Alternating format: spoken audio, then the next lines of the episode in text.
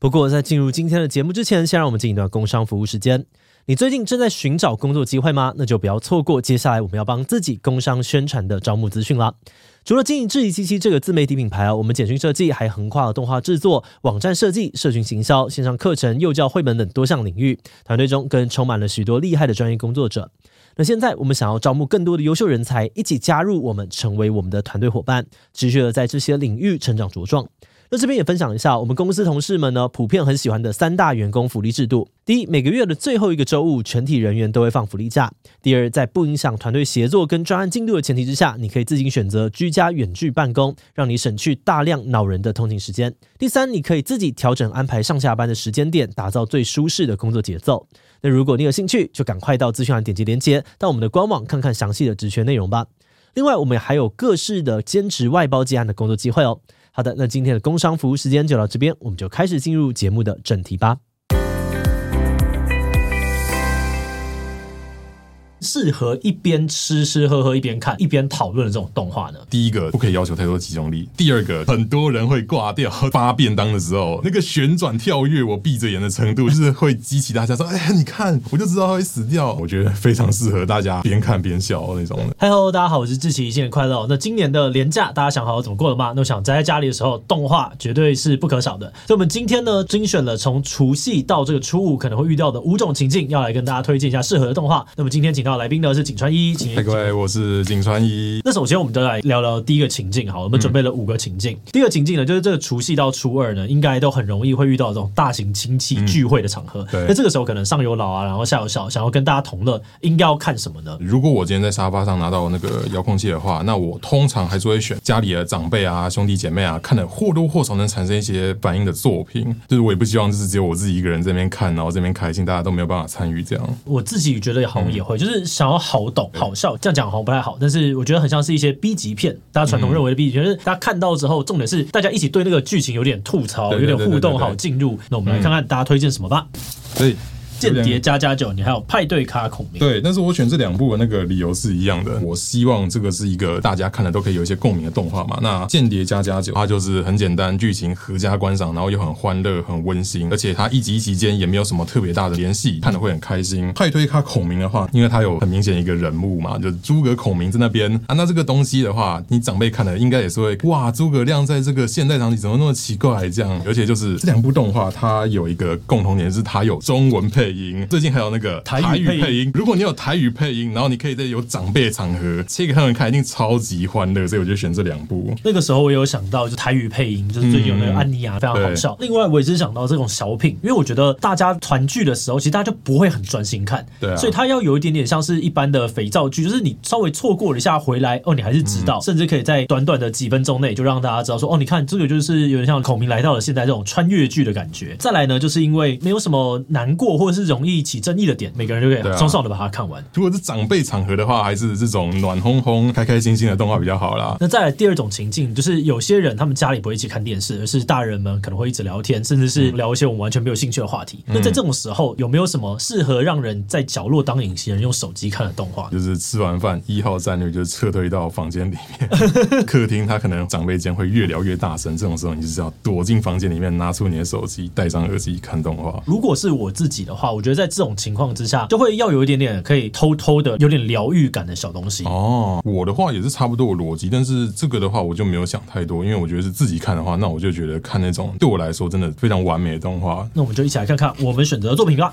可以，跃动青春迷宫饭。有想说到那个时候应该差不多可以开始追一点点了，就已经有累积一些些了。嗯、迷宫饭我认为是一个一开始有点像是一个又一个的小品，但其实它有一个主线在后面去支撑它，就是细细的有在流。我认为这个那种脑洞大开的感觉是非常好玩的，甚至可能看一看之后觉得要来做一个漫画也不错。这部作品它最特别的地方就是说，它会把地下城里面那些魔物、那些怪物，把它通通当成你可能今天去菜市场会逛到那些食材来做解释。咕咕怪好了，矮人厨师他就会直接跟你讲说啊，你不要吃这个部位，因为它真的就是不好吃。对，或者是史莱姆跟你讲这个东西怎么杀比较好，因为它外面的构造是这样，里面是这样。然后你看了就觉得说哦，有点道理哎、欸，好想试试看哦。这个是一个脑洞大开开，然后非常可爱的一个动画。这部是在讲什么？这部我觉得它真的就是偏比较冷门啦，但它是去年最喜欢第一名的动画。要讲说这部在演什么，很简单来说，就是一个来自乡下的女高中生，她来东京的学校，面临各种大都会的困难，但是她却还是不气馁，每天努力生活，超级正向、超级正能量的那个青春故事哦。但是这个东西，我觉得它与众不同的地方，就是说它会用一种很温暖，但是却又很写实的去点出那些你可能在现实社会中会遇上的一些人际关系的问题，就是像谁嫉妒谁啊。我觉得最酷的地方就是说，他总是有办法在触及这么多真实血淋淋的地方的同时呢，最后又给你一个非常暖心、非常暖心、正向，大家看了也都可以和解啦，就是一个结论这样。所以他的正能量不是那一种很鸡汤式的，而是会感受到真的能够理解的那一种。应该讲说他非常的不鸡汤，就是他非常的有参考价值啊。所以如果在学生时期有困扰的人，说不定可以看一下，可能也会有一些共鸣吧。就每个人应该都有经历过，不管是被霸凌啊，对别人有成见，或者自己被别人有成见的这些过程。那接下来的时间呢，就来到了初三啊、初四。那相信呢，应该有一些人哦会想要跟朋友玩玩。这个时候呢，有没有适合一边吃吃喝喝一边看一边讨论的这种动画呢？我觉得跟朋友还有跟长辈大家一起看的情境的是差很多。如果是我的话，这种情况，那我觉得他会要求一个很特定的那个条件，就是我觉得他不可以太严肃、太悬疑，或者是到重点要花太多时间，我觉得通通都不行。所以说，我觉得第一个不可以要求太多集中力，第二个很多人会挂掉。为什么要很多人会挂掉？有人在荧幕上挂掉，还是一个哦比较冲击可讨论的状态，就是会激起大家说：“哎呀，你看，我就知道他会死掉哦，可恶，为什么他死了？我明明讲说他不会死的。”就是这种带有某种生死竞赛那种感觉的作品，我觉得非常适合大家边看边笑那种。我觉得边看边笑很重要，所以我就想了一个一起吐槽的，一定要能够一起好好的说：“对呀，这在干嘛啊？太傻小了吧？”嗯、但是他又不能够无厘头到有人电波吃不进，那我就觉得啊，这样会把别人晾在那边，所以我找了一个一般人的笑点都会觉得可以的主角，有点中二的这样子。我们来看看，我们都选了什么？一二三，哎，我独自升级，这是一个韩漫改编的动画作品。对，今年就是二零二四年一月的新番哦。他实际在演什么？主要还是在虚拟世界打怪啦。但是前半段是有一个非常非常惨烈的 BOSS 战开场，会有很多人一起进入那个 BOSS 房间，然后你要看主角跟其他一行人他们要怎么逃生。然后因为他第一集跟第二集前后刚好是那场战斗发生的时间段啦，你可以看到作为一部异世界，它真的非常有韩漫的精髓。发便当的时候，那个旋转跳跃，我闭着眼的程度真的是看得非常的舒压。大家看了就说：“哎，我就知道这个人多说一句话才会领便当。”这种的，有一点点像是鱿鱼游戏，但是他把它变成动漫版。在前面开场的时候很强烈，然后很有张力这样子。那我选择的是，我想成为影之强者。哦，真不愧是暗影大人。这个就是一个很中二、很中二的剧，它结合了有点后宫，但它的后宫的状态并不是一个恋爱啊，它其实比较把它变拿来搞笑。因为主角他在这个里面，他来异世界，他就只有一个目的嘛，就是装逼。这主角呢，他就是在现实生活当中觉得说，哇，那种隐藏着自己的实力，然后突然在关键的时刻呢，可以拯救大家或改变一个情境，这种很中二的幻想，非常非常的帅。所以他原本的现实当中呢，就是一个蹲在角落，肌肉练超壮，然后他的梦想呢是想要对抗核弹。有一天呢，他就不小心转身到异世界，在那边他就开始了他自己就沉溺在，我总算可以成为影之强者了，我可以练习魔力了，然后就有了一连串荒谬到爆的幻想，然后这个幻想还都是真的。我觉得最好笑点就是说，就是他周遭的人事物，不知道为什么，就是会被他歪打正着的蒙中，所以在这个过程当中，你会这样。这样子也可以演下去吗？不行吧。但他也有就是他帅的地方，偶尔也会有一点点心灵面的东西突然浮出来。这个我希望留给大家自己去体验一下。嗯，对。我听完这两部都觉得是自己看的话，心里面会有很多 OS。可是我跟朋友一起看就可以一起吐槽。没错，他就是彻底做自己，但却能够在那个世界活得很好，就对。对对，就跟着大家一起做梦，看一下梦长怎么样吧。嗯、那再来第四个情境呢，就是除了跟朋友聚会之外，我想年假应该也会有大把的时间呢，可以自己躺在家里面。这个时候有没有一些好看，然后又可以杀时间的动画呢？我的话，最主要还是那种，就是你可以长时间享受啦，所以至少一季要可能半年番吧，二十四集看了才会过瘾。这样，我自己是想说，如果很长的时间，他就可以追一些剧情节奏比较慢的。如果有些剧情节奏比较慢，那它明明就是很深刻、很好看，可是你在平时的时候，可能你会想要寻求一些很高的那种情绪张力，你没有看的，我就觉得啊，这个时候好好的看一下，嗯，很不错。那我们一起来分享一下，二三，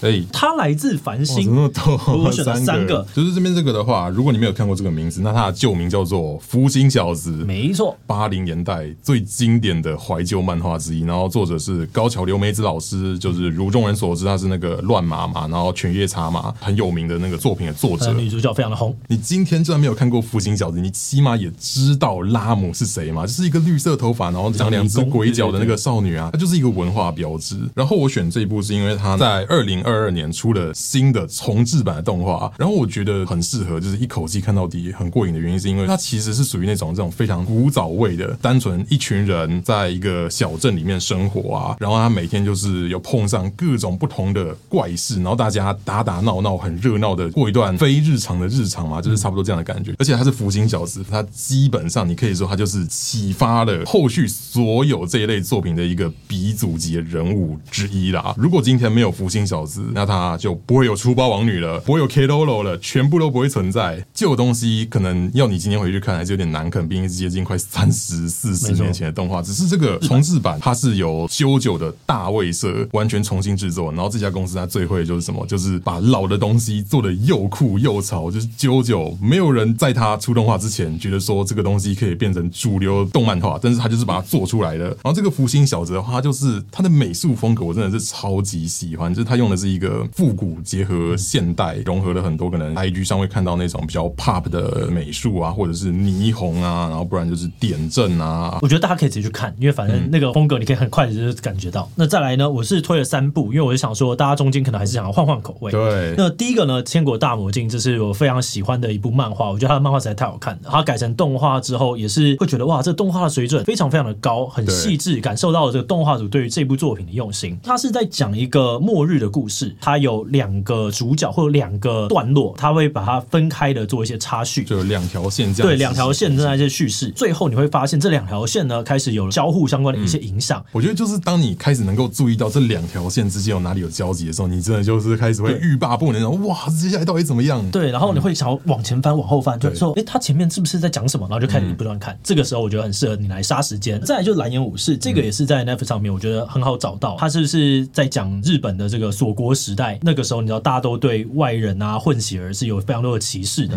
蓝颜武士它就是一个有点特别的存在。看了一集，你就会想要看第二集。再来，刚刚讲到冥王，冥王呢，这是改编自《原子小金刚》世界最大机器人片，它里面就在讨论机器人跟人类之间的一些关系。当机器人越来越趋近于人类，那到底什么是完美的机器人？然后你会在完美的机器人身上看到了一些反战啊，或者看到一些他们渺小的愿望。这个是在我人生当中前三名的作品，所以非常期待呢，大家可以去看一下。那再来呢，时间就到了这个初五，也就是二月十四号情人节。那这个时候呢，不知道有没有一些很浪漫，然后适合色色的一些动画？我觉得这边这个真的挑那种真的很浪漫、真的很色色的动画出来看就好了。然后我自己呢，就是感受到那种青春恋爱的悸动感，就是有种呃，赶快跟我交往这种感觉。我们来看一二三，我选了一个旧的，因为我觉得这还是我目前看过觉得啊，这个会让人最心痒痒的作品。我内心的糟糕念头，他基本上就是在演说，就是在一个国中里面，然后有一个很边缘，然后很中二的小男生，他与就是学校最正的一个叫山田的人邂逅，然后他们两个人距离慢慢靠近的一个故事。这年头比较流行的恋爱番应该都有一些概念啊，就是它已经不流行多角恋、贵圈争乱，就是你喜欢我，我喜欢你，他喜欢他那种的，而是转换成这种比较简单的那种一对一啊、两小无猜啊那种高木同学，然后这个是同一个监督。糟糕念头，我觉得厉害的地方在于说，它更加的多了一些写实的 context，或者是比较真实的一些人物的互动，就像是你可以清楚的感受到男女主之间，一个真的就属于那种学员最顶层校花美少女，另外就真的就是那种边缘仔仔。所以说，当你真的去看到这两个 CP，他真的慢慢一点一点一点的靠近的时候，你就会瞬间产生一种非常强烈的满足感，说哦，真的要来的吗？尤其就是他们两个是真的会有进度的，不会就是在同一个地方一直打转，一直打转，一直打转。我觉得进度感很重要。过去看很多的那种恋爱番，他就是刻意在给你拖台前，你就会觉得心情很差。有的时候你去看一些王道作品，好了，里面也会有恋爱的桥段，嗯，然后他们的那个恋爱又会非常的让人恼怒，就啊。要去谈恋爱，我觉得像是我今天推荐的《恋上换装娃娃》，就是有我刚刚那个问题，就是你们两个都已经走成这个样子，你怎么可能会没有想到？可是还是会觉得看的还蛮爽的。应该讲说，这是恋上换装娃娃，乍看之下，就是你看网络上那些飞来飞去的比基尼啊，很肉的画面，你可能觉得说啊，这个就是臭男生看的。可是你实际看了之后，你就会发现不对，这个是少女漫画。然后我觉得它是有一点稍微把过去我们传统的男性跟女性的角色互换了一下，所以在里面女主角超级强攻，就是让很多传统的套路有了一些新的味道，所以我还是很喜欢这一部。我自己还是觉得它算是目前非常强的一个女主角的刻画，很值得大家去看一下。那最后呢，要来到一个私心推荐环节，我们来看看有没有什么动画是不管是什么情节，反正今年就是应该要来看一下这一部。我们一起来看看，二三，哎，美好世界，俗称《口诺斯巴》，我觉得应该算是数一数二的异世界版。就你要是喜欢异世界，你不可能没有听过《美好世界》。在《口诺斯巴》之前，异世界并不是一个会被人吐槽的存在，它应该算是就是那种第一部真的大红的反套路异世界故事啊。但是我觉得《恐龙十八》直到今天都还是我最喜欢的这一类型的异世界，是因为在于说主要团队就是男主角跟另外三个女生，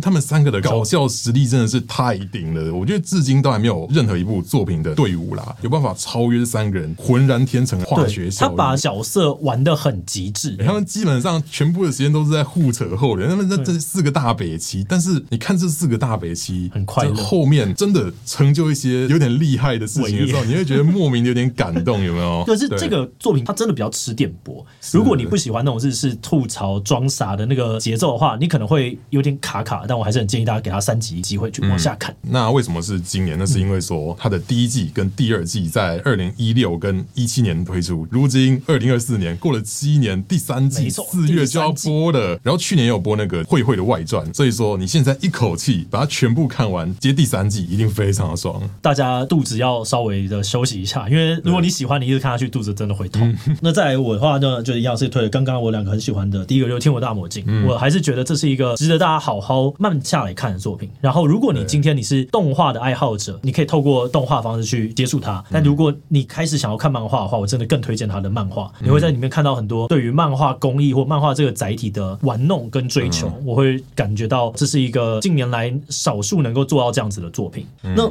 冥王他就是真的探讨了很多人的问题，演算法啊、人工智慧之类的这些事，所以你需要稍微准备一下心情啦，因为它有点复杂跟沉重，但是好好的去看一下会很棒。那今天这集过年的特别计划就分享到这边，那我们谢谢金川一，谢谢谢谢志奇的邀请，也欢迎呢大家在下方留言区分享你去年最喜欢的作品。那最后，如果你喜欢今天的影片，欢迎分享出去，让更多人一起来认识好看的动画。那么今天的这一期七就到这边告一段落，我们就后天再见喽，拜拜。